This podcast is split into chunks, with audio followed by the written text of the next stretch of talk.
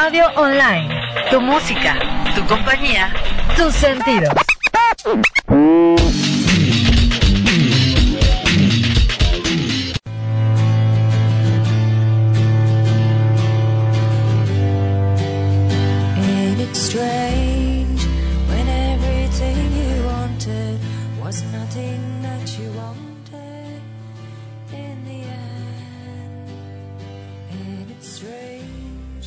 Muy bien, pues tenemos una entrevista hoy sorpresa que para mí es algo muy muy importante. Todos los que saben que soy fan de Cranberries saben lo importante que es para mí y hoy tuve la oportunidad gracias a Hugo y a la revista Nexos de hacer una entrevista eh, para Fergal de The Cranberries y obviamente no podía faltar Sigma que está aquí conmigo. Y este acabamos de hacer la entrevista. Este programa está editado al revés.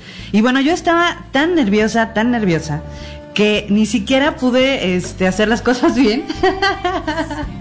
no las pude hacer bien y no grabé la primera parte del programa. Pero bueno, Sigma, ¿cómo estás?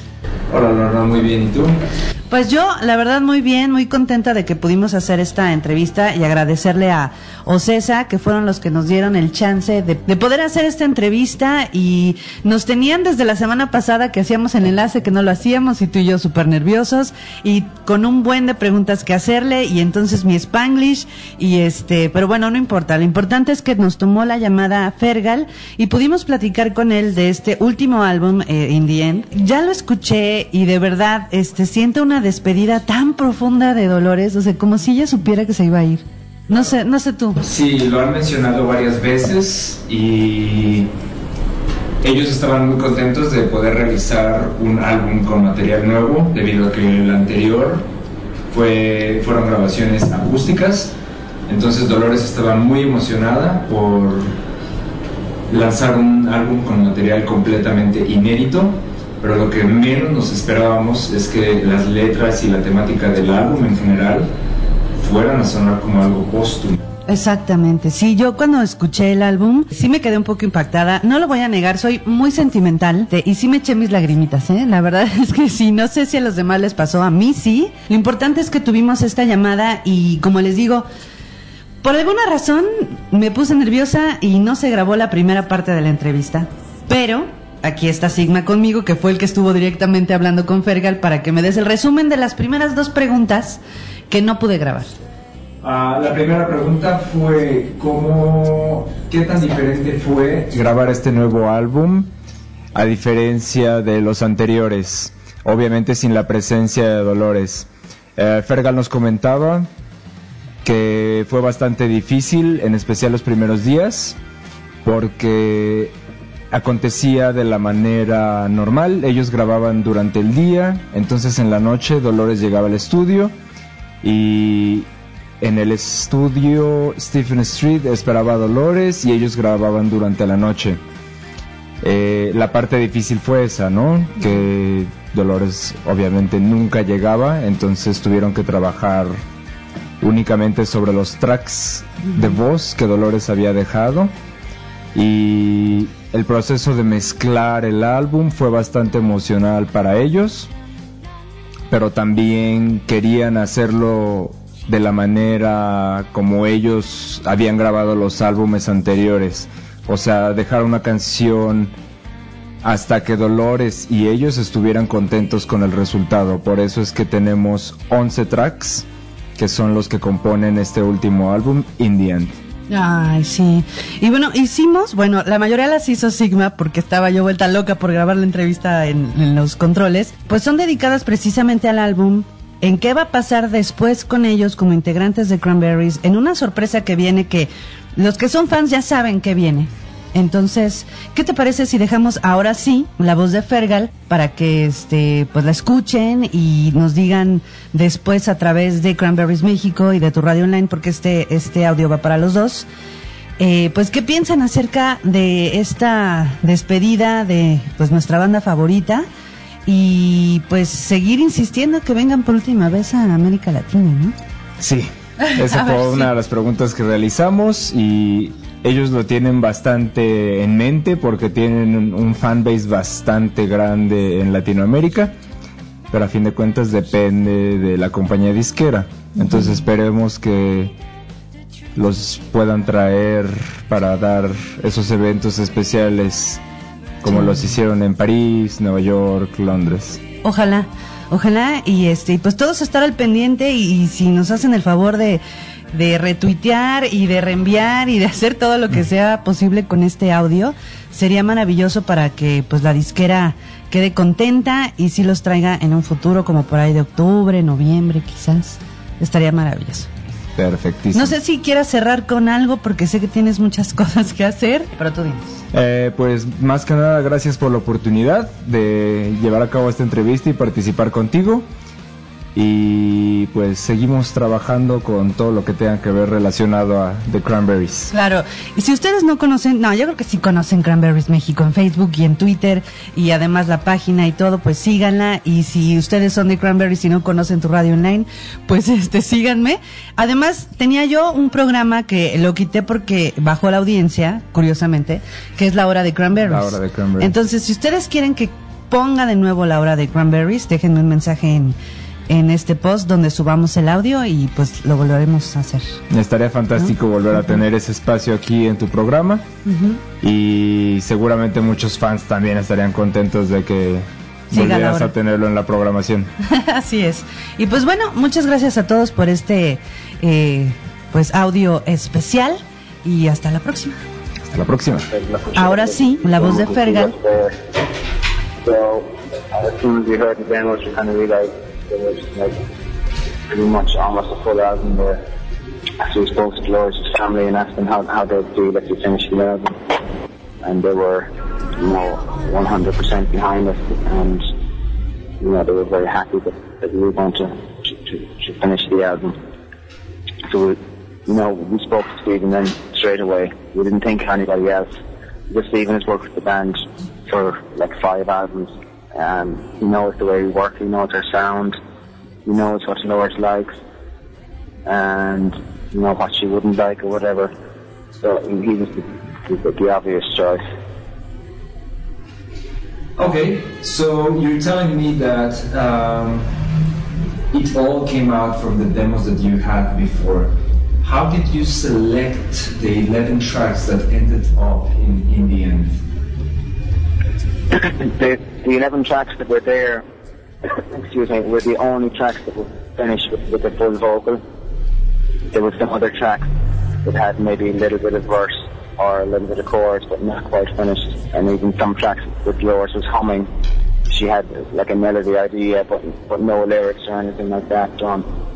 Um, so we, we kind of said, you know, this has to sound like a proper Cranberries album. Um, if we're going to do this, we have to do it right and do it you know, with respect for what Dolores would want, and you know, she wouldn't want us to release songs that weren't finished. Um, there, there, those 11 tracks were, were the tracks that were completed. Okay, so uh, now that you mentioned that there is more material that uh, was not included in the album, uh, I just realized that the Japanese version of In the End you included a demo of All Over Now. Are there any other songs that you plan yeah. to release or like B-sides or demos on uh, any future? No, there's nothing else really we're planning on releasing. That's, you know, the vocal is, is the same on that demo version. It's the same vocal that we, that we use in the studio. It's just the music is different. It's like a different mix, right? Okay. Sorry, I can hear you there. It's it's uh, that demo is like a different mix, but mostly of the instruments. Yeah. Ah, okay, okay. So, um, well, uh, what's next for the Cranberries? Um, well, we're kind of just finishing up with promotion at the moment, and this year is the 25th anniversary of, of No Need to Argue, our second album so we're planning on doing a, a re-release box set, uh, remastered version of that album. Um, that's going to be in October.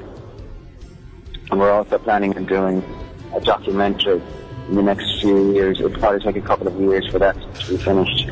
But we'd started doing a documentary before Dolores passed away. we had done quite a few interviews for it. Uh, initially, it was supposed to be a documentary about like the first years of our lives, uh, life of the band, you know, on, until the first album was released. But uh, after Dolores passed away, we decided to kind of make it a, a documentary about the whole life of, of the Cranberries, and you know, uh, it's going to take a long time because I mean, almost 30 years we've been together, so we want to do a, a, a proper quality documentary that I don't think has been done before, you know. Yeah, it's going to be nice to have uh, some more uh, video uh, recordings of uh, all those 30 years, as you were saying. So, yeah, that would be really interesting. Well, speaking of, uh, you have been doing some promotion in Paris, well, is it New York and London? Do you plan to continue doing that, for example, in Mexico or other places in Latin America where you have a big audience? Maybe not for End, but for Yeah. projects? We had we had been asking the rec company about traveling to, to Mexico and South America and that, but uh, we've been requesting that we can we go down there, but um, nothing is planned for the moment. So hopefully we'll get a chance to go down. Okay. It was, it's really nice. To, you know, we, we sat down um, with, with fans and played back the album, and it's just great to see their reaction and to speak to them afterwards and hear how. Do you have a favorite Yeah. song in the album in the end? Yeah, um, I, I like them all obviously, but the ones that stand out emotionally, I think, the two songs are Lost and In the End. Second song on the album is Lost, and the very last song in the end.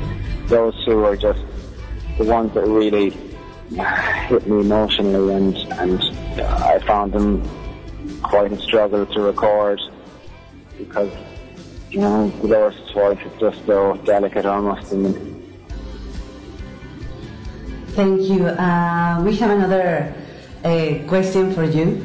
Uh, this one is really interesting because you know every time that there is a new album, uh, you're looking forward to play it live. However, this is not going to happen Yeah. with this new album.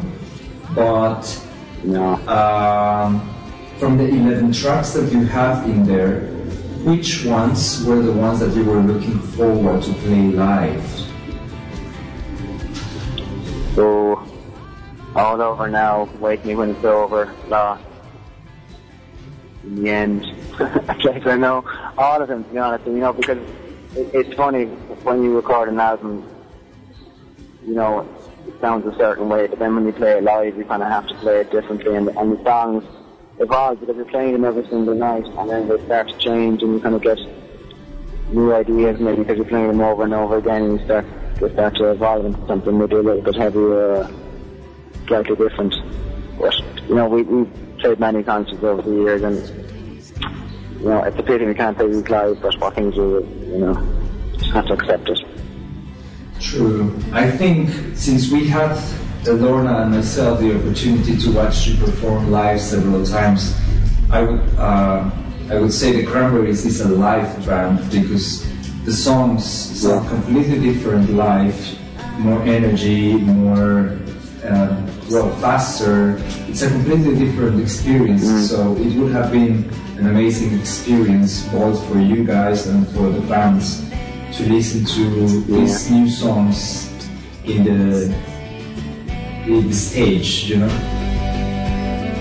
Yeah. We want uh, to tell you that you have a lot of fans in Mexico and all Latin America, and if you have some message from them, could you please tell us uh, now uh, something for them?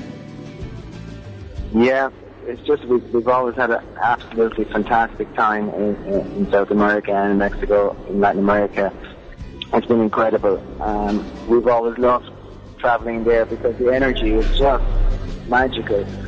You know, for us to play concerts in Mexico and Latin America was just overwhelming sometimes. It's just so, always felt so happy to be traveling there and to be playing concerts because we feed off that energy, you know. When we're playing on on stage, the energy is just flowing up onto the stage, and it's just, it always just, it's so exciting. Really, really exciting time. As a fan from Cranberries, I want to thank you for doing this last album. Uh, it's very important and emotional from us, and I don't know if you have something to. No, I would also like to thank you for um, having the time to put all these recordings together and mixing them and mastering them and you know all this recording process that I'm pretty sure it was very difficult for you as it was also very difficult for us to listen to Dolores for the last time. Yeah. But to thank you for taking the time to do it and releasing it. Um, it's like a very nice present um, after what happened. Exactly. That's what. Yeah, that's what we felt. You know that that, that those songs were there. It was like a, a gift that Dolores left for her fans and for us and for her family. And we kind of felt that if we didn't finish the work she'd started, it, it would just be the wrong thing to do. You know, we kind of felt we had to do it and we wanted to do it, and it was, it was kind of as difficult as it was. uh, You know, I'm glad we did it because it, it kind of helped us with the grieving process. I think, and it, you know, it's a nice thing to give after all these years to give fans as, as a thank you and a goodbye and just say thank you very much. And, you know, Thank you, thank you, Fergal, for doing this interview from Mexico, Okay. Nexos, and Cranberries Mexico, and to Radio Lane. Thank you. Thank you very much. gracias. Take to everyone. Okay. So I call you Bye. for the next. Perfect. Bye bye. Bye. Perfect. Thank you. Bye.